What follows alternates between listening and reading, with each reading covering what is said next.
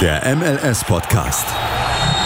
Die Major League Soccer mit Daniel Rupp, Vincent Kurbel und Anne Meyer auf meinsportpodcast.de. Und damit herzlich willkommen zurück zu einer weiteren Folge des MLS-Podcasts.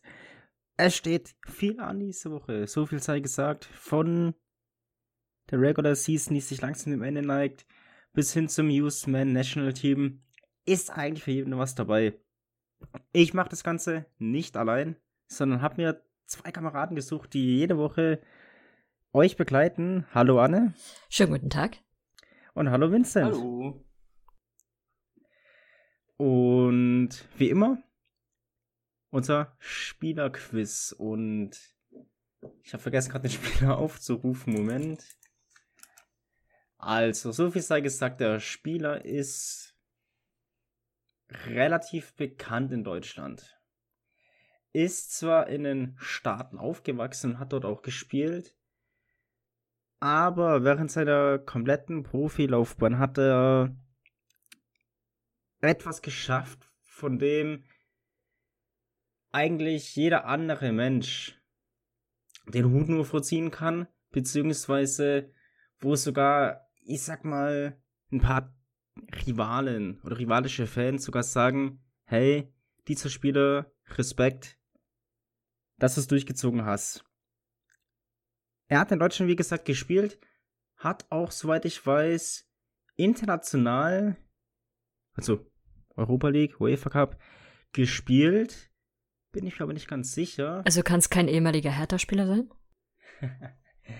hat auch mehrere Spiele als Nationalspieler der USA absolviert und ist dann nach seiner Karriere tatsächlich so ein bisschen auf die Trainerlaufbahn aufgesprungen.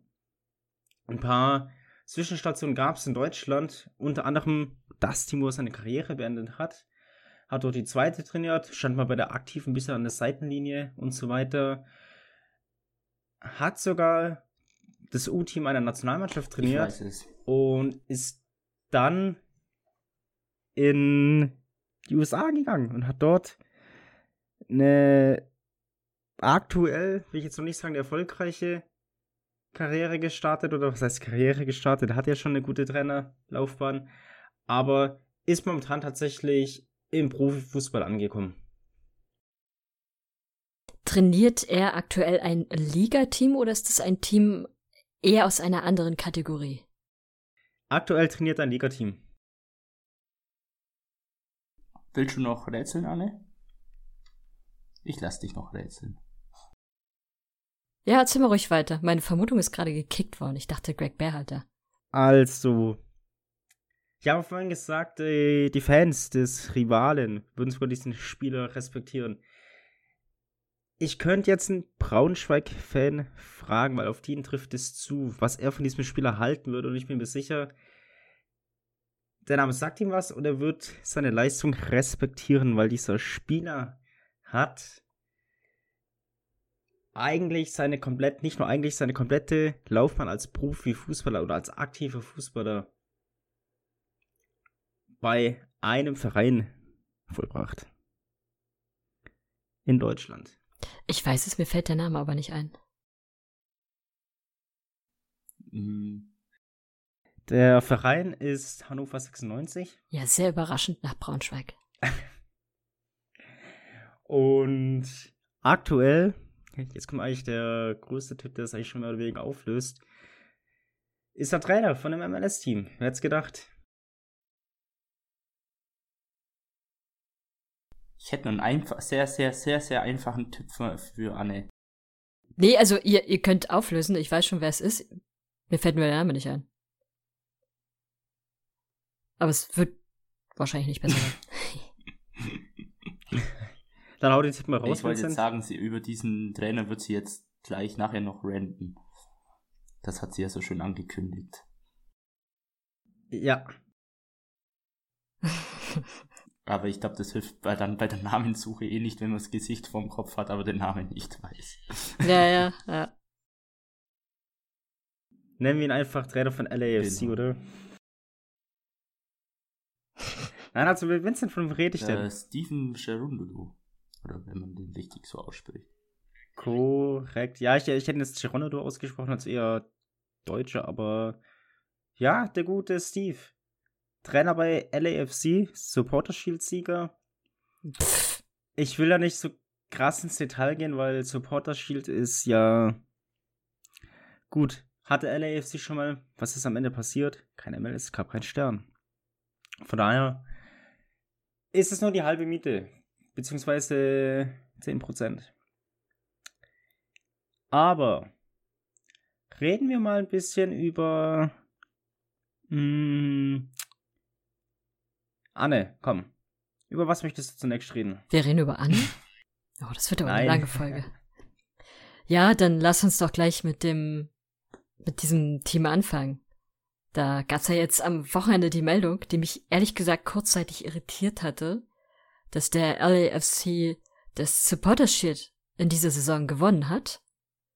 Und ich war wirklich kurzzeitig überrascht, wie das denn sein kann, weil Philly hat aktuell drei Punkte weniger, aber beide Teams haben noch ein Spiel.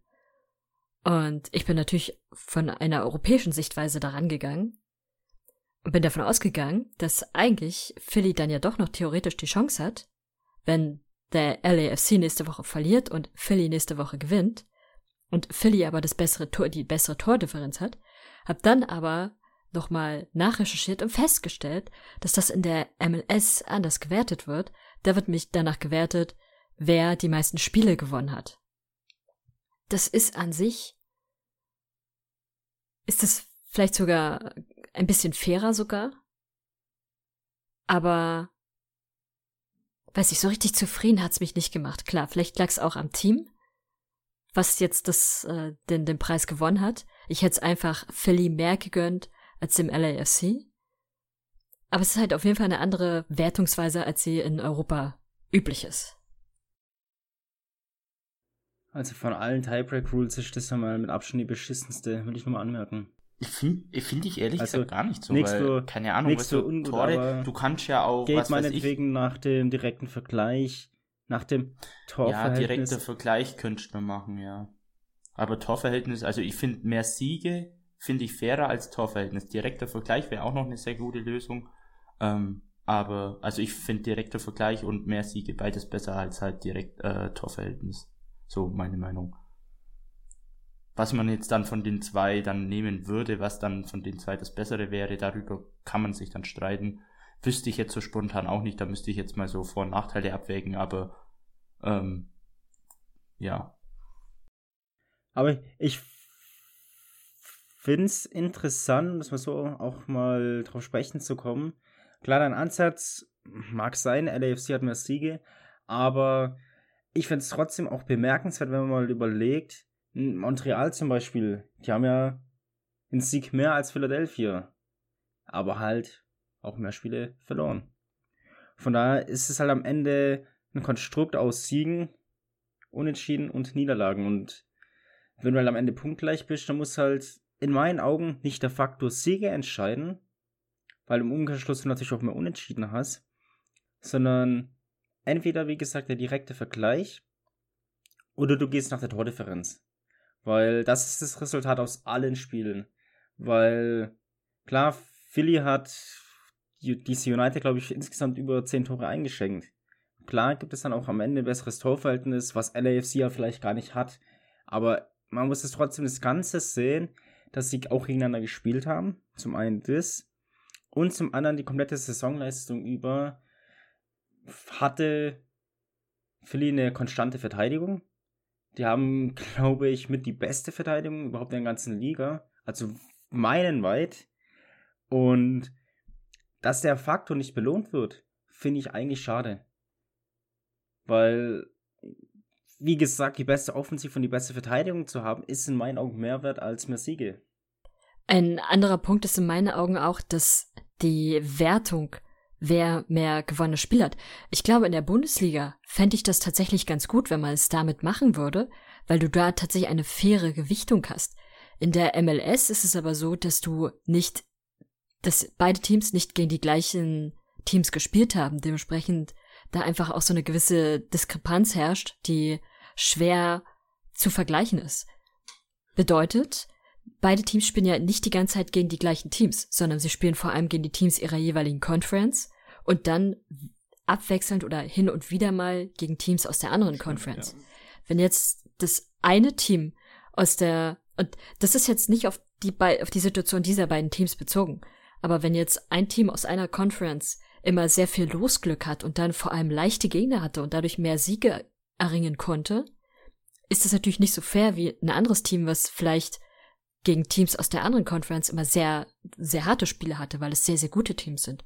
Das kann man in der Bundesliga halt viel, viel besser vergleichen, weil da wirklich jeder gegen jeden zweimal spielt und dann hast du da wirklich ein faires Gleichgewicht. In der MLS ist das halt nicht so da. Das macht mir so ein bisschen Bauchschmerzen, weil es das so ein bisschen unfairer macht. Obwohl ich jetzt nicht darüber urteilen will, ob jetzt eines von beiden Teams da ein leichteres oder ein schweres Los gehabt hätte. Das würde ich in dieser Saison noch nicht mal so sehr sagen. Aber trotzdem finde ich so in der MLS nicht ganz fair, auf die Art und Weise. Hm. Ja, dann wäre wahrscheinlich so direkter Vergleich zwischen diesen zwei Teams am besten. Ich weiß gar nicht, haben die groß gegeneinander gespielt? Die Tordifferenz übrigens, der LAFC hat eine Tordifferenz von 29 und Philly hat eine Tordifferenz von 42. Das ist schon eine sehr, sehr beeindruckende Tordifferenz, muss man wirklich sagen. Deswegen war ich auch so überrascht, dass sie quasi keine Chance mehr hatten. Da verlieren sie dieses eine Spiel leider auch relativ hoch und dann werden sie so dermaßen abbestraft. War schon übel. Hm. Und weshalb ich es Philly mehr gönnen würde als dem, oder gegönnt habe als dem LAFC, liegt eigentlich auch an der Kaderstruktur. In den äh, Kommentaren hat man das auch ganz gut gelesen. Da schrieb jemand drunter, naja, bei sieben DPs muss man das auch erwarten, dass sie, dass sie das Supporters Shield holen. Und genauso fühle ich das auch. ist natürlich übertrieben, aber der LAFC hat einfach sehr, sehr viel Geld mal jetzt in den Kader gepowert. Das haben sie davor auch schon, aber jetzt haben sie wirklich sehr viel Geld reingepowert, haben sich relativ viele Allstars geholt, während Philly da mit einer sehr, sehr jungen Truppe und vor allem mit einer Truppe, die vor allem aus MLS-Spielern und Akademiespielern unterwegs ist und trotzdem hervorragende Leistung zeigt. Und deswegen haben sie es in meinen Augen mehr verdient, am Ende diese, diese Silberware nach oben zu halten. Vor allem, wenn man bedenkt, bei Philly, wer kannte so vor dieser Zeit einen Kai Wagner, einen Daniel Gastak oder einen Andre Blake oder so, oder Jacob Klesens, ähm, Julian Carranza ist ja auch so ein Fall. So, du kanntest diese Spieler nicht groß. Die kamen halt irgendwo aus Europa oder halt aus der Jugenddraft oder so. Und die sind jetzt in Philly zu MLS-Größen und MLS-Stars geworden, weil die einfach so stark gespielt haben diese Saison. Ähm, das ist so die Definition von perfekte Spielerentwicklung. Und auch die Aronson-Brüder sind auch ein richtig schönes Beispiel dafür. Der eine ist jetzt schon in Europa unterwegs und auch da, finde ich, zeigt er ziemlich gute Leistungen, obwohl er noch ein sehr junger Kerl ist. Und der andere ist mit großen Schritten auf dem Weg nach Europa und hat auch in dieser Saison die ersten richtig guten Leistungen gezeigt und ist auch noch extrem jung. Also, die machen da richtig gute Jugendarbeit und sie haben eine sehr, sehr gute Kaderplanung und deswegen haben sie es einfach in meinen Augen mehr verdient. Ja. So, was auch noch so ein richtiger Fail ist, finde ich, für LAFC, so bezüglich Kaderplanung, äh, Gareth Bale zum Beispiel. Der Typ hat halt einfach erst zwei Startelf-Einsätze seit seinem Wechsel gehabt und ich glaube so acht oder neun Einwechslungen und er wartet, glaube ich, seit zwei Monaten auf, äh, auf ein Tor. Ähm, ja, wow, super Spieler geholt. So Geld rausgeschmissen für nix. Und dann kann man mal gucken, welcher Weg vor allem finanziell vielleicht auch der bessere und der gesündere ist für einen Verein. Ich versuche gerade nebenbei nochmal zu gucken, wie viele DPs der LAFC gerade hat. Man ja. baut es natürlich immer schön um, ja, das ist eh die nächste Sache. Ich meine, ich glaube nicht, dass LAFC mit diesem Konstrukt, was heißt Konstrukt, mit der Politik, die sie fahren, glücklich werden. Denke ich einfach nicht, weil das Problem daran ist, was machst du, wenn die Spieler gehen, wenn Schlini geht, wenn Gav Bale geht und wie es alle heißen, das sind halt nicht mehr die Jüngsten. Und du hast halt mit Philadelphia, hast du halt ein Aushängeschild in der MLS und jeder, der, oder ich sag, ich sag jetzt mal, jeder, der in dieses Team kommt, weiß halt, wie es um ihn steht, was ihn erwartet und wie er sich entwickeln kann. Und es ist halt so viel mehr wert, finde ich, als irgendwie was, was zusammengekauft wird. Das, das Problem ist, was du jetzt gesagt hast, Philly Aushängeschild. Ja, für uns MLS-Fans ist Philly ein Aushängeschild, ein schönes. Aber für die MLS selber und halt für so den internationalen Fußball aus amerikanischer Sicht ist halt der LAFC leider das Aushängeschild mit diesen Allstars und mit diesem zusammengekauften Kader. Das ist halt so, hm, und deswegen wird, wird da wahrscheinlich auch so ziemlich viel durchgewunken, wie damals auch mit Miami. Da ist es ja dann später aufgeflogen mit Matuidi. Da war es ja genau derselbe Fall. Der musste dann als DP eingetragen werden und dem Gegenzug war ja Carranza damals DP, der ist dann nach Philly und da jetzt voll aufgeblüht. Aber ja, was hat Matuidi geschafft, was hat Carranza geschafft? Also da hat Miami halt damals denselben Bockmisch gebaut und ähm, ja, jetzt da mal schauen, wie es beim LAFC klappt, ähm, wie weit sie in den Playoffs kommen, wie schnell sie scheitern werden, mal gucken. Also ich kann mir beide Richtungen tatsächlich vorstellen, aber ich glaube eher, dass die halt scheitern werden, ähm, weil in den Playoffs, also auch wenn du Allstars hast oder gute Spieler aus Europa, die haben halt doch keine Playoffs-Erfahrung. Das ist vielleicht doch noch mal ein bisschen was anderes. Und dass das so Teams wie hm, ich weiß jetzt gerade gar nicht auswendig, warte mal, ich habe doch da die Tabelle. Wer könnten gegen LAFC spielen? Da könnte. Ja, die haben ja erstmal First Round bei, aber die könnten gleich mal auf LA treffen, zum Beispiel. Ja. Super, Pest gegen Cholera. Ja, sti ja stimmt. LA wäre möglich, äh, Portland, Minnesota, Salt Lake, so, das sind so, würde ich jetzt einmal sagen, gerade so diese äh, Teams, die so in dieser Gruppe drin sind. Ähm, also vor allem, ich, ich nehme nehm jetzt da einfach mal so ein Salt Lake oder Portland raus. Das sind halt Teams, die haben MLS-erfahrene Spieler, ähm, die wissen, was Playoffs sind. Ähm, vor allem halt auch die Portland, also Timbers haben ein bisschen mehr Erfahrung wie jetzt Salt Lake in den Playoffs. Ähm, und das könnten halt dann schon sehr unangenehme Gegner werden. Minnesota eigentlich auch, die hatten ja auch schon ein paar Playoff-Teilnahmen. Also, ähm, ja, also das, das würde ich gar nicht mal so unterschätzen klar, es, es wird schwer. LAFC hat halt seinen Lauf, aber äh, hm, ob sich das dann immer so auszahlt, muss man mal gucken, weil hm, welches Team war, die beste Beispiel ist ja die Galaxy, die hat es ja davor gemacht und wie viel haben die gewonnen? Also, ja. Und wenn wir schon dabei sind, äh, und über Kontinuität sprechen. Nashville ist ja jetzt in der dritten Saison für 21-14 gereicht. Äh, das dritte Mal hintereinander in den Playoffs. Und das ohne große Stars. Doch, die an Alex Mule, aber das kann man mal ein Auge zudrücken. Mm, bevor wir hier eine Pause gehen, eine Frage, die mir noch brennt, die mich nachts jetzt nicht schlafen lässt und ich jetzt nicht beantwortet bekomme. LAFC gegen Philadelphia, ist es auch unser Finale des MLS Cups oder sagt ihr, einer von beiden wird es nicht packen? Also, die Erfahrung bringt eigentlich oder hat in den letzten Jahren immer gezeigt, dass meistens die Teams, die die erste Woche frei haben in den Playoffs, dann so ein bisschen stark ins Straucheln geraten und eher noch rausfliegen Dementsprechend gehe ich fest davon aus, dass das keine Finalbegegnung sein wird. Und eines der beiden Teams auf jeden Fall vorher rausfliegen wird. Und am Ende kommt es ja auch ein bisschen auf das, in Anführungsstrichen, Losglück, ein wirkliches Losglück ist es ja nicht, drauf an, wen du als Gegner bekommst. Und auch, wie das Heimrecht jeweils aussieht. Klar, für beide Teams, die haben jeweils Heimrecht.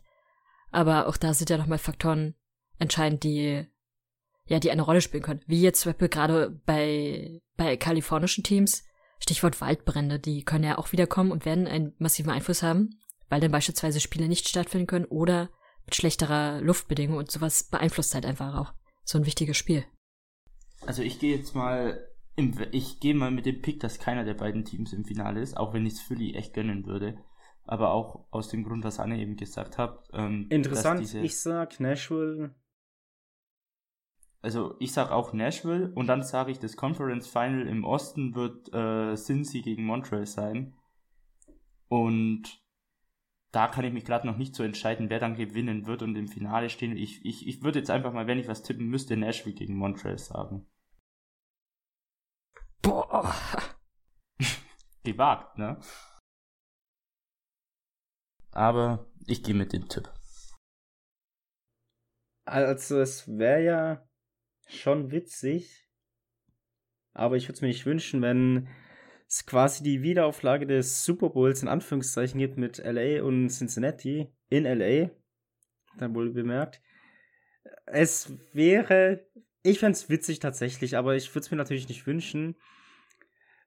Aber ich sag mal so, ich gehe mit Nashville, habe ich ja eben schon gesagt, und mit Philly. Ist so meine Vermutung. Wenn ich es mir tatsächlich aber was wünschen würde, würde ich einfach Cincinnati ab nur mal gönnen, weil Cincinnati erst die Bengals im Super Bowl, jetzt noch der Fußballclub, das fände ich einfach cool, wie zwei Teams von Zero to Hero werden in einer Saison. Saison drauf wahrscheinlich wieder Schmutz, aber das haben die dann sich schon verdient, finde ich. So können nur Leute sprechen, deren Teams nicht in den Playoffs sind. Wir gehen aber in eine kurze Pause und sind dann gleich wieder für euch da hier auf meinsportpodcast.de. Vernimmt sich, was man will, dann wilde Gerüchte entstanden. Fast nichts davon stimmt. Tatort Sport.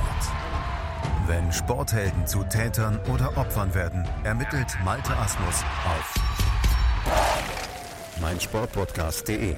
Folge dem True Crime Podcast, denn manchmal ist Sport tatsächlich Mord. Nicht nur für Sportfans. Willkommen zurück hier auf meinsportpodcast.de zu unserem MLS-Podcast. Vergangenen Monat, um genau zu sein im September, war ja eine kurze Länderspielpause. Und in dessen Zuge fand in der Merkur Arena, also in Fortuna oder in der Spielstätte der Fortuna Düsseldorf, ein Spiel statt, bei dem die USA, um genau zu sein, das US-Man National Team, auf die Auswahl der Japaner traf. An sich eine gute Vorbereitung für die WM. In der Realität vielleicht nicht ganz so gut, beziehungsweise verschwendete Lebenszeit, Anne. Auf jeden Fall. Ich hatte ja ursprünglich überlegt, zu diesem Spiel zu fahren, hab's aber zeitlich einfach nicht geschafft und hab mir dann das Spiel im Livestream angesehen. Und das war wirklich die pure Verschwendung von Lebenszeit, die ich da leider über mich gebracht habe. Weil, also das Spiel fing schon komisch an. Japan war die meiste Zeit des Spiels über wirklich das bessere Team. Die USA haben sich wahnsinnig unfähig angestellt. Also so ein schlechtes Spiel habe ich seit Jahren nicht mehr gesehen von ihnen. Und äh, wir haben alle noch diese Blamage damals zur Nicht-WM-Qualifikation im, im Blut. Und so ähnlich fühlte sich das wieder ein bisschen an. Du hast eigentlich einen Top-Kader, mit dem du da aufläufst läufst und mit dem du da dein, deine letzten Probeversionen vor dem großen Event machst. Und dann schafft dieser Top-Kader nicht gegen Japan besondere Akt oder auch nur wahrnehmbare Akzente zu setzen. Es gab zwischenzeitlich irgendwie mal 10, 15 Minuten, wo ich sagen würde, okay, da haben sie ganz gut gespielt. Da ist dann mal ein bisschen Spielfluss bei ihnen entstanden, ein gutes Zusammenspiel, man hat sich da Chancen erarbeitet, wunderbar. Die andere Zeit über war das wirklich ein Graus. Da gab es Fehlpässe en masse. Es wurden so ganz simple Stellungsfehler gemacht, die überhaupt nicht sein müssen. Und ich weiß nicht, also das 1 zu 0 von Japan war noch so ein Ding, okay, das kann passieren, auch da schlecht verteidigt, ich äh, glaube, es resultierte aus einer Ecke oder aus einem Freischuss, ich weiß es schon gar nicht mehr. Sah in meiner Augen auch leicht abseitsverdächtig aus, aber der Schiedsrichter bzw. der vierte Offizielle hat es nicht so gesehen und man hat dann weiter äh, oder man hat das Tor gegeben. Ist okay, ist nur ein Freundschaftsspiel.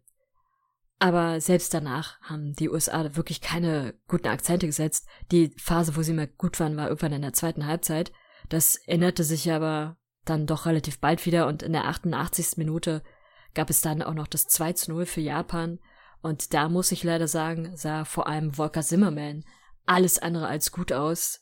der mehr als dilettantisch da verteidigt hat, beziehungsweise eigentlich gar nicht verteidigt hat. Und in meinen Augen der klare Verursacher von diesem 2 zu 0 war. Und allgemein, das war vom ganzen Team keine, gar keine gute Partie.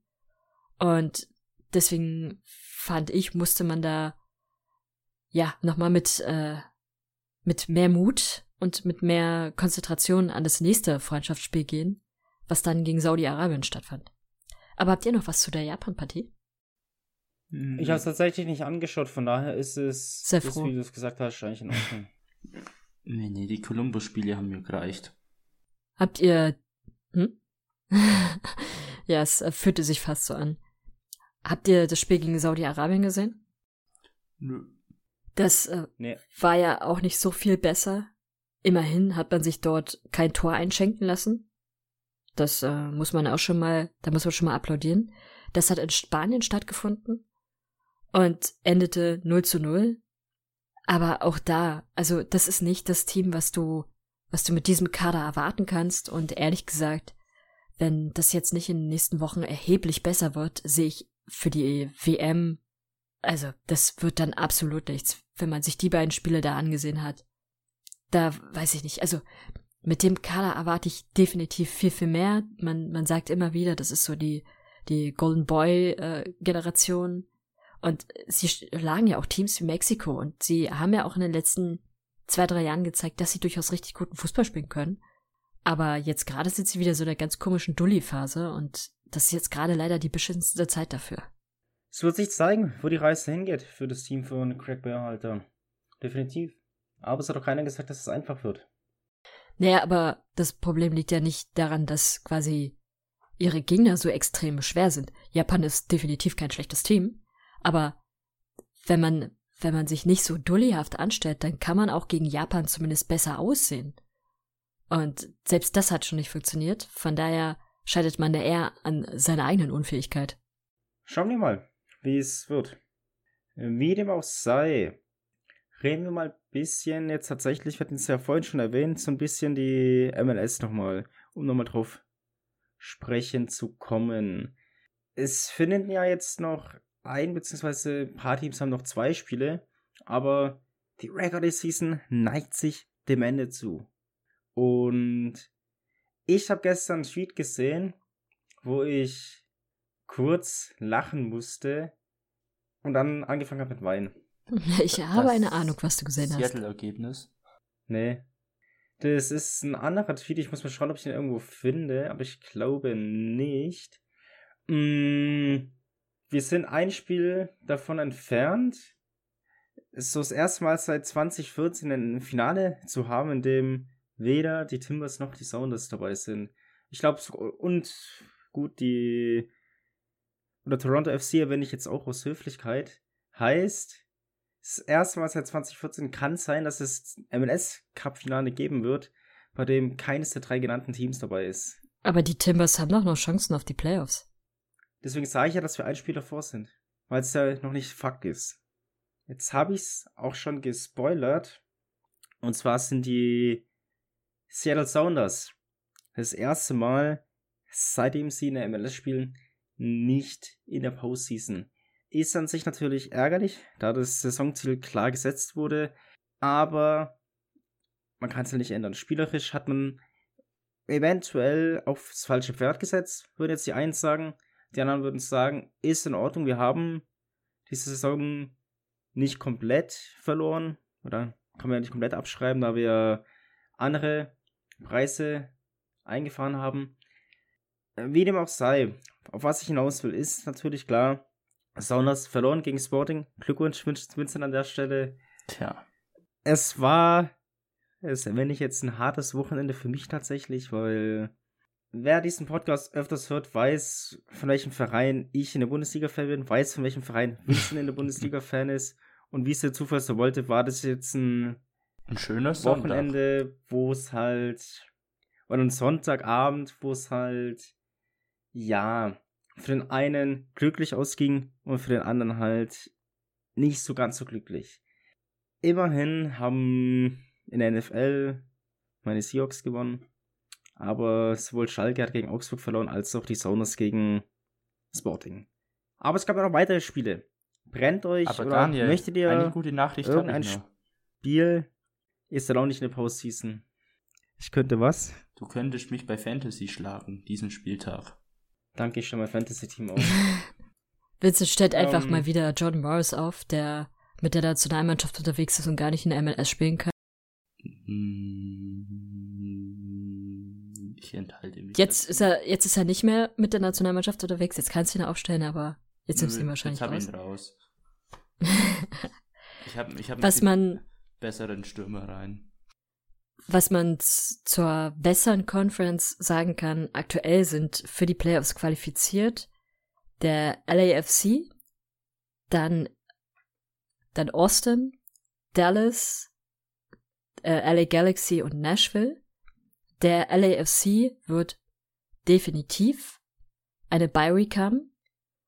Und auch Austin wird mit Platz zwei in der Tabelle ganz sicher die, die Heimspielrechte haben und ja, da zumindest diesen Vorteil mitnehmen können. Zwischen Dallas und LA könnte es rein theoretisch noch interessant werden. Dallas hat aktuell 50 Punkte und äh, LA Galaxy hat 47 Punkte. Rein in der Annahme, dass Dallas das nächste Spiel verliert und LA Galaxy gewinnt. Ich weiß jetzt nicht, wer wie viele Spiele. Äh, beide haben gleich viele gewonnen. Und die Tordifferenz, da liegt Dallas vorne. Also wahrscheinlich wäre dann Dallas trotzdem vorne, wenn es keine großen Ergebnisse gibt. Müsste man mal abwarten. Aktuell können sich noch qualifizieren für die Playoffs. Auf Platz 6 sind die Timbers. Auf Platz 7 ist Minnesota. Die Timbers mit 46, Minnesota mit 45. Dann gefolgt von Real Salt Lake, die als erstes Team aktuell ohne Playoff-Platz wären, mit 44 Punkten und Vancouver mit 43 Punkten. Vancouver muss also zwingend gewinnen. Real Salt Lake natürlich auch, aber wir erinnern uns als letzte Jahr, da hat sich Real Salt Lake auch in der letzten Sekunde reingesneakt. Also darf man die auf keinen Fall abschreiben. Vor allem, wenn die so anknüpfen wie am Anfang von der Saison, wo sie echt stark waren. Ja, genau. Und in Schauen wir mal. in der Eastern Conference, dort steht noch nicht ganz fest, wer die Bye Week haben wird, weil Montreal hat aktuell 62 Punkte, ist auf Platz 2, Philly hat 64 Punkte, ist auf Platz 1.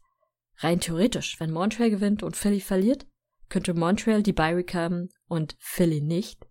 Mal abwarten. Auf Platz 3 aktuell der New York City FC, gefolgt von den New York Red Bulls.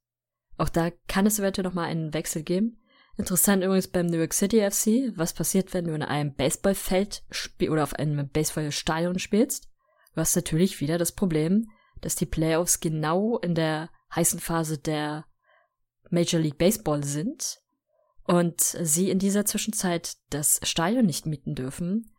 Heißt, wenn sie das Heimrecht bekommen, werden sie wahrscheinlich in der Red Bull Arena spielen, außer sie spielen gegen die Red Bulls, weil die haben das äh, Heimrecht an, an dieser Arena sozusagen. Und ansonsten, ja, mal sehen, wo sie sonst spielen werden. Aber ja, die Red Bull Arena ist sehr wahrscheinlich. Noch nicht qualifiziert, aber relativ, naja, relativ wahrscheinlich ist noch nichts.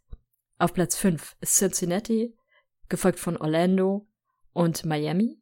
Cincinnati hat 46 Punkte, Orlando 45, Miami ebenfalls, gefolgt von Columbus, die ebenfalls 55 Punkte haben. Und äh, Charlotte hat 41 Punkte. Theoretisch hat Charlotte noch die Chance, aber eigentlich auch nicht, ist ja Quatsch. Sie müssen gegen Columbus gewinnen, die haben noch zwei Spiele. Ach, die haben noch zwei. Gut, dann haben sie tatsächlich die noch die Chance. Columbus. Die spielen Columbus und Miami spielt gegen Orlando.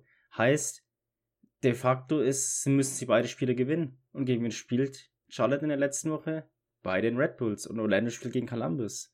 Und Miami spielt gegen Montreal. Heißt, theoretischerweise, wenn sie beide Spiele gewinnen, sind sie in den Playoffs. Ja. Also auch da kann sich in der Eastern Conference kann sich noch mal eine Menge drehen. Die einzigen Teams, die dort bisher wirklich fest qualifiziert sind, sind halt Philly, Montreal und die beiden New Yorker Teams. Und der Rest, ja, kann noch ein bisschen. Außer die Refs, Atlanta, Chicago, Toronto und DC United. Die sind bereits eliminiert und für die ist die Saison dann jetzt am Wochenende quasi beendet. Auch nicht schlecht. Hm. Hast du toll gesagt, Anne?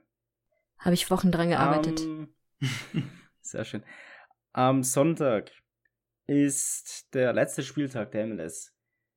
Vorab schon mal die kleine Info, wir werden es eventuell im Discord anschauen, wissen wir noch nicht. Wir würden es auf alle Fälle mal auf Twitter posten. Kann auch sein, dass ihr das Ganze erst nach dem Spieltag hört. Ähm, ihr könnt auf alle Fälle dazu stoßen. Schauen wir es gemeinsam an. Würde uns freuen. Ansonsten machen wir ein kleines Päuschen. Und sind dann gleich wieder für euch da, hier auf meinsportpodcast.de. Hey, Malte Asmus von meinsportpodcast.de hier. Ab März geht's weiter mit unseren 100 Fußballlegenden. Staffel 4 bereits. Freut euch auf Zlatan Ibrahimovic, Michel Platini, Cesar Luis Minotti, Paolo Maldini, um nur mal vier zu nennen. Und bis wir mit der vierten Staffel kommen, hört doch einfach noch mal rein in die bisherigen drei Staffeln. Ronaldinho, Sepp Meyer, Gary Lineker, Lothar Matthäus und viele weitere warten da auf euch. 100 Fußballlegenden. Jetzt. Überall, wo es Podcasts gibt. Wir sind wieder da, hier auf mein Sportpodcast.de und ich übergebe gleich das Wort an Anne. Ja, jetzt kommen wir zu einem nicht ganz so schönen Thema, denn am Montag hat der US-Verband einen, eine große, ein großes Dokument veröffentlicht über 319 Seiten und bei diesem Dokument handelt es sich um die Ermittlungsunterlagen, beziehungsweise um den Ermittlungsbericht, nicht die Unterlagen, zu dem Fehlverhalten und Missbrauch in der NWSL. Wir hatten am Anfang des Jahres vor allem und auch Ende des letzten Jahres hatten wir ein paar Mal verschiedene Themen dazu mit verschiedenen Beispielen zu verschiedenen Trainern zum Beispiel, zu, bei denen es Missbrauchsvorwürfe gab. Und Dazu gab es dann eben auch große Ermittlungen. Diese sind ähm, führend geführt worden von einer ehemaligen Justizministerin, nämlich äh, Sally Yates, die, so wie ich es gelesen habe, irgendwie auch als Anwältin gearbeitet hat oder arbeitet und dementsprechend da einfach juristische Kenntnisse hat. Und äh, dieser 319 Seiten starke Bericht, ich habe auch noch nicht alles lesen können, weil es echt sehr viel ist, hat aber sehr, sehr viele Informationen, die teils schon, ich will nicht schockierend sagen, weil eigentlich hat man es schon fast ein bisschen befürchtet, aber es geht in eine Richtung, mit der man ehrlich gesagt gar nicht so gerechnet hat. Ich fange mal an einem großen Beispiel an, was äh, ein Teil dieser, dieses Berichts ist. Es geht um die Portland Thorns, zu denen es ja auch, da hatten wir auch auf jeden Fall in einer Folge drüber gesprochen, nämlich um ihren ehemaligen Trainer Paul Rayleigh, der entlassen wurde. Und dieser Trainer war aber kein Unbekannter an sich. Aber ich fange mal von vorne an. Der, der Bericht beschreibt nämlich, dass äh, Merritt Paulson, der ist, ähm, der ist Besitzer von den Portland Thorns, wusste von den Beschwerden, die Spielerinnen mehrfach geäußert haben über ihren Trainer und hat nicht reagiert. Ebenso wusste auch der Geschäftsführer äh, Gavin Wilkinson Bescheid, der jedoch alles andere als äh, erwartbar reagiert hatte. Nämlich, ähm, er beschrieb immer wieder, wenn er befragt wurde, beispielsweise von anderen Teams oder auch bei den Ermittlungen teilweise, dass, ähm, zumindest gab es mehrere Berichte, dass er das mehrfach gesagt hat, dass er der Spielerin, die ihn, vor allem die den Trainer damals beschuldigte, die Schuld daran gibt, ihn in, ein, in diese schlechte Position überhaupt gebracht zu haben. Und er betont immer wieder, er würde, würde Riley jederzeit wieder einstellen. Und das zeigt so ein bisschen schon die Ebene, auf der man sich da bewegt. Weil es gibt Vorwürfe gegen einen Trainer, die unterschiedlichster Natur sind, die äh, nicht unbedingt des, des sexuellen Missbrauchs sind, aber die auf jeden Fall ähm, verbaler Missbrauch sind, sprich er wurde immer wieder beschrieben als beleidigend sexistisch und auch verbal sehr, sehr übergriffig. Ähm, teilweise dann aber eben auch in den sexuellen, in die sexuelle Nötigung mit hineingeht. Und das ist ähm, so ein großes Konstrukt, was dann sozusagen entstanden ist. Bedeutet also, die, die beiden wichtigsten Menschen dieses Clubs schützten den Trainer, der, über den es mehrfach Beschwerden gab, und reagierten nicht. Und irgendwann kam dann aber die Situation, in der sie reagieren mussten. Weil nämlich ähm, beide bürgten die ganze Zeit auch immer fleißig für ihn und unterstützten ihn. 2015 mussten sie dann aber selbst oder musste der Club offiziell eigene Ermittlungen gegen den Trainer aufnehmen, nachdem zuvor 2014 es schon mal erste Beschwerden über ihn gab. Damals gab es eine, eine teaminterne Umfrage unter den oder an die Spielerinnen, wie sie sich so wohlfühlen im Club. Und da gab es halt sehr, sehr viele Beschwerden über ihn. Und man hat dort, ähm, ja, man hat dort beispielsweise beschrieben, dass er immer wieder diese Spielerin beleidigt hat, dass er äh, dass er sie ja verbal die ganze Zeit angegangen hat und es einfach ein sehr unangenehmes Umfeld ist, quasi schon fast ein toxisches Umfeld auch geschaffen wurde und eben ein Umfeld, in dem man, dem kein Team zusammen spielen möchte und auch kann. Das war das eine. Diese, diese Unterlagen oder diese Befragung, die, ich glaube, sie war sogar nicht nur teamintern, sondern sie war auch äh, innerhalb des US-Verbandes, wurde den, den nicht des US-Verbands, sondern der Liga, wurde den Verantwortlichen des Teams aber nie weitergeleitet, sondern blieb nur innerhalb de, der Führung der NWSL. Die haben es einfach versäumt, diese Informationen an den Club weiterzugeben. Trotzdem wussten die natürlich eh schon über diese Beschwerden. Und, und es gab zusätzlich auch keine, keine Maßnahmen gegen Riley, sondern man hat einfach so alles gelassen. Im selben Jahr allerdings haben sich auch mehrere US-Spielerinnen bei der damaligen äh, Nationaltrainerin, also des US Women National Teams, Jill Ellis, äh, über ihn beschwert. Und äh, die hat das Richtige gemacht, sie und der damalige Verbandsführer, und haben die, haben die Beschwerden sowohl an die NWSL an den, und an den Verband wie auch an den Club weitergegeben. Beziehungsweise ist es damals dann vom Verband aus an den Club weitergegeben worden. Der Club hat nicht reagiert. Der Club hat keine Änderung vorgenommen. Allerdings wurde dann natürlich auch der Druck höher. Man hat eine interne Ermittlung halt vorgenommen. 2015 war das. Und hat dann festgestellt, okay, wir können ihn leider nicht länger tragen. Und das leider ist in dem Fall tatsächlich leider wahr. Und sie mussten ihn aus wichtigem Grund entlassen.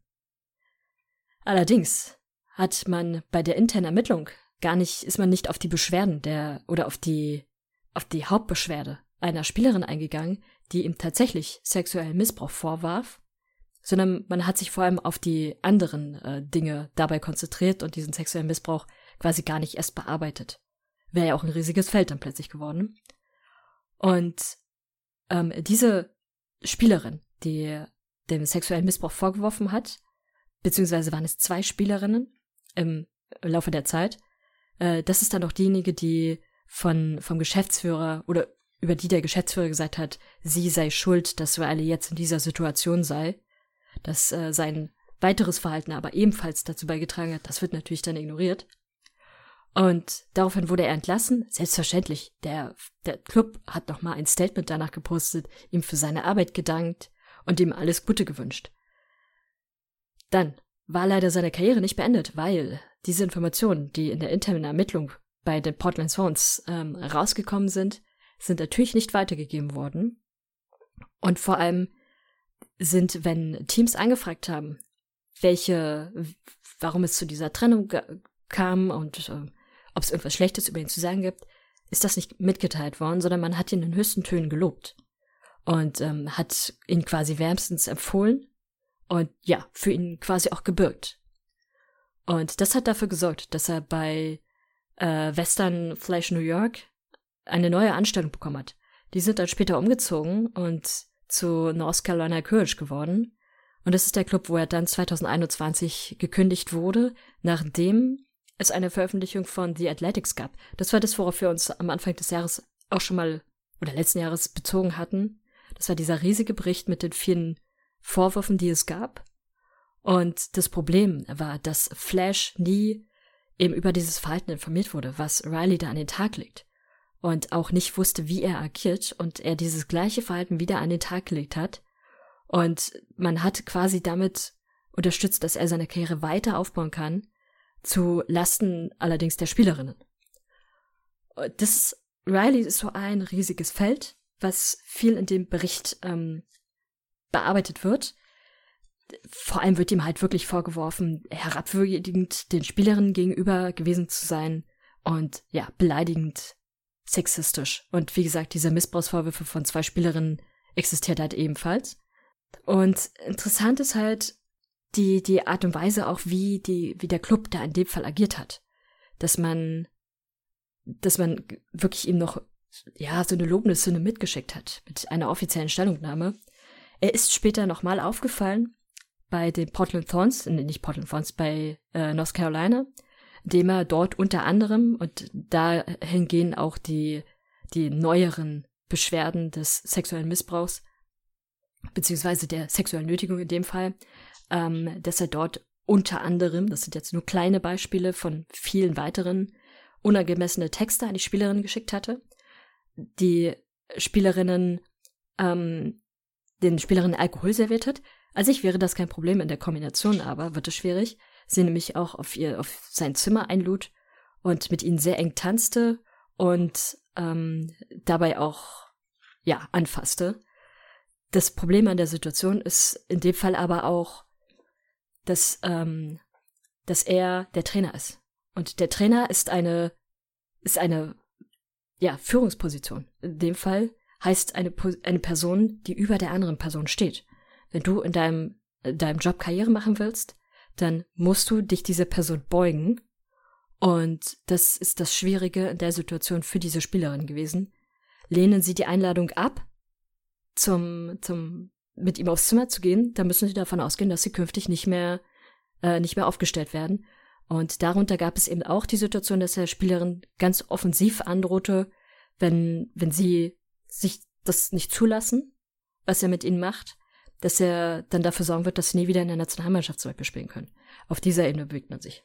Ähm, was der, was dieser Bericht also festgestellt hat, ist, dass es nicht nur von mehreren Trainern, ich sag gleich noch ein Beispiel von einem anderen Trainer kurz, äh, massives Fehlverhalten gab, sondern eben auch in dem Falle sowohl die Clubs, ähm, an dem Beispiel hier ist es jetzt die Portland Thorns, sowie die NWSL und der US-Verband massive Fehler betrieben haben und das quasi ein, ein kollektives Versagen ist, beziehungsweise ein, ein institutionelles Versagen auf, auf ganzer Ebene, weil man nicht rechtzeitig es geschafft hat, die, die Spielerin zu schützen und da auf diese Situationen einzugehen und auf die Beschwerden einzugehen, sondern es hat machen lassen.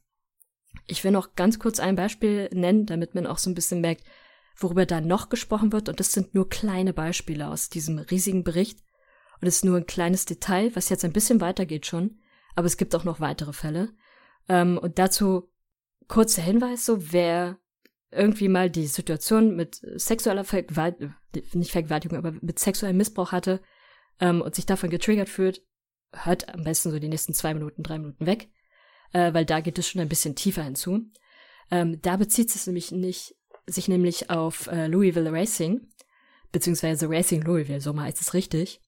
Und der damalige Head Coach, äh, Christy Hawley, ähm, ist, dem wird unter anderem nachweislich vorgeworfen, es gibt Bildmaterial dazu, dass er die Spielerin, und das war im Jahr 2021 im April, äh, dass er die Spielerin zu Einzelaufnahmen von ihrem Training äh, einlud, beziehungsweise bestellte. Und äh, schon da ankündigte, wenn du mit jedem Ball sozusagen, der nicht mit ihm passt, der nicht richtig sitzt, werde ich dich anfassen. Wenn der Pass nicht richtig gesessen hat, hat er das tatsächlich auch getan. Das Bildmaterial existiert ja. Und dieses Anfassen sah aus, dass er dann halt mit der Hand unter das T-Shirt ging oder unter die Hose ging. Solche Geschichten. Das sind Situationen, die haben in der NWSL nachweislich stattgefunden und sind nicht unterbunden worden. Holly hatte sehr, sehr lange einen Job und auch gegen ihn gab es schon viel früher Beschwerden. Er hat damals Jugendteams trainiert da gab es schon die ersten massiven Beschwerden über sexuellen Missbrauch und durfte seine Karriere weiter ausbauen und war dann Trainer der NWSL, weil es einfach ein wirklich institutionelles Versagen gab, das rechtzeitig, nicht rechtzeitig informiert wurde, was diese Personen dort veranstalten. Ich weiß gar nicht, was ich dazu sagen soll, weil das ist halt einfach alles, was du jetzt in den letzten 15 Minuten gesagt hast, widerspricht eigentlich gegen dem, für das der Fußball steht. Und man ist auf der einen Seite ist so wütend auf alles und jeden. Und auf der anderen Seite denkt man sich auch, gut, was kann ich tun, dass es besser wird? Weil Fakt ist, die Dunkelziffer wird definitiv höher sein und ich bin mir ziemlich sicher, dass auch in anderen Ligen ziemlich viel solcher Aktionen herrschen, weil es halt nun mal Personen gibt, die ihr ihre Macht ausnutzen. Heißt es doch mal ja, wie du willst jetzt nicht mit mir Abendessen oder was trinken gehen, ja, dann spielst du halt am Sonntag vielleicht nicht, kriegst du halt keine Auflaufprämie oder so. Und ich finde die Art der Nötigung oder ich sag schon, wirklich der dreisten Erpressung geht gar nicht. Und normalerweise müsstest du jedem Trainer, der das macht, auf Lebenszeit die Lizenz entziehen, dass er keinen Sportplatz mehr betreten darf. Und da muss nicht nur der Verband, sondern eigentlich aktiv die FIFA einen Riegel vorschieben. Aber genau das ist ja nicht passiert, das ist ja das Problem. Das ist das Problem. Aber klar, die nächsthöhere Instanz von der NWSL ist der US-Verband. Und wenn der schon schläft, dann kann weder die CONCACAF noch die FIFA groß was machen, weil wenn die davon nichts mitbekommen. Also ohne jetzt irgendwie jemanden in Schutz zu nehmen, aber es ist ja meistens immer mit der nächsthöheren Instanz. Den würde ich auch gar nicht die Schuld geben, sondern die Verantwortung da liegt definitiv in den Händen des US-Verbandes und, und in den Händen der NWSL, sowie auch der Teams. Ja, das, was die Portland Thorns gemacht haben, geht gar nicht. Also da muss man sich ja jetzt nicht drüber unterhalten. Ist aber nur ein Beispiel. Ich habe jetzt wirklich nur ein Beispiel herausgenommen aus mehreren Teams, in denen genau das passiert ist, wo, wo Hauptverantwortliche dieser Teams, heißt Clubbesitzer, Clubverantwortliche, das wirklich institutionell mit unterdrückt haben. Interessanter Fakt übrigens noch, die unter anderem, also es gab mehrere Teams, aber unter anderem auch die Portland Thorns, haben verhindert, dass diese Ermittlungen vernünftig stattfinden können, indem sie teilweise Dokumente oder verhindert haben, dass Dokumente oder verhindern wollten, dass Dokumente genutzt werden können, indem sie den Zugang zu wichtigen Zeugen verhindert haben wirklich so viele Steine wie möglich in den Weg gelegt haben, damit diese Ermittlung vernünftig funktionieren kann. Sagt auch leider sehr viel aus. Das ist halt einfach traurig. Mhm, das ist traurig. Vor allem finde ich das so irgendwie auch mega dumm. Ähm, so, dass man, keine Ahnung, was so Textnachrichten oder Videos ähm, es kommt doch kurz oder später dann eh an die Öffentlichkeit.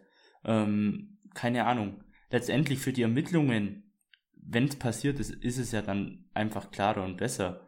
Ähm, und du hast mehr Beweise dann hinterher für diese, ich, ich nenne sie jetzt einfach mal Arschlöcher.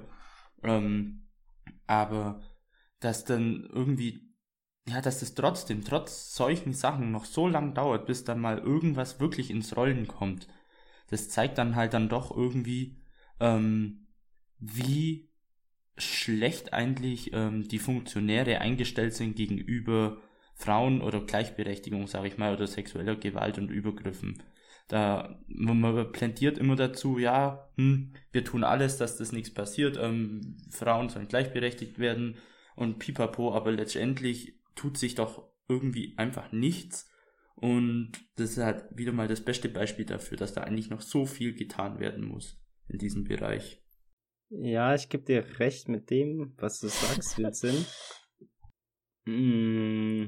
Ich kann übrigens auch verstehen, warum gerade die Portland Thorns verhindert haben oder verhindern wollten, dass da die Ermittlungen vernünftig funktionieren, weil natürlich den verantwortlichen Personen klar war, in was für eine Situation sie sich selbst bringen. Es gibt ausreichend E-Mails, in denen, in denen sie sich selbst selbst schwer belastet haben Und niemand will sich selbst belasten. Jeder will versuchen, sich selbst zu schützen.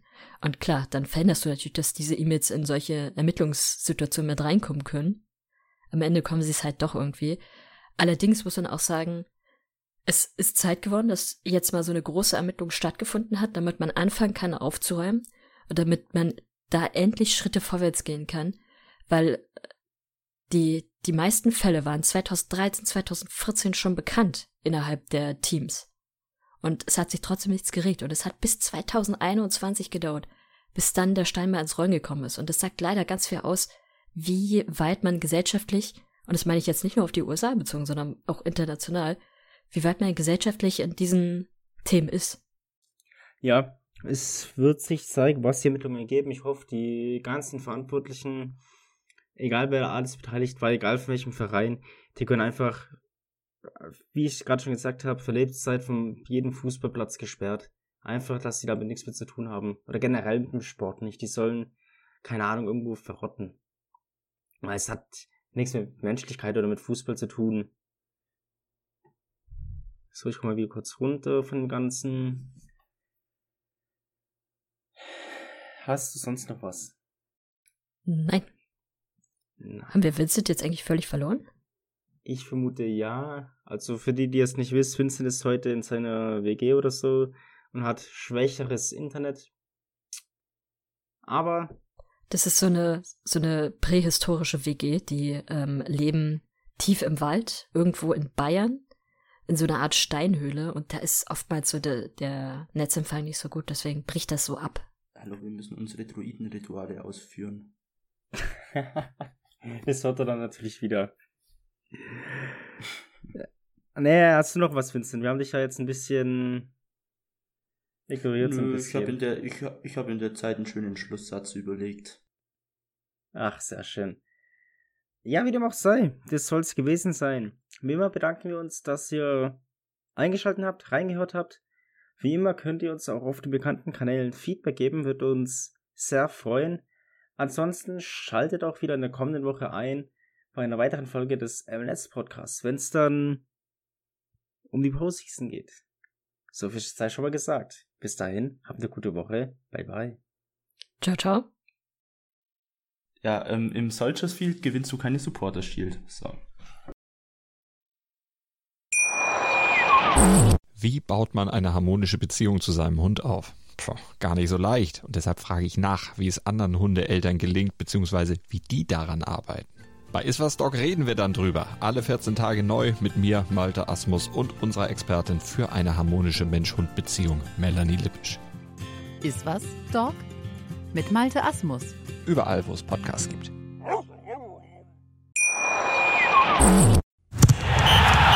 Der MLS Podcast.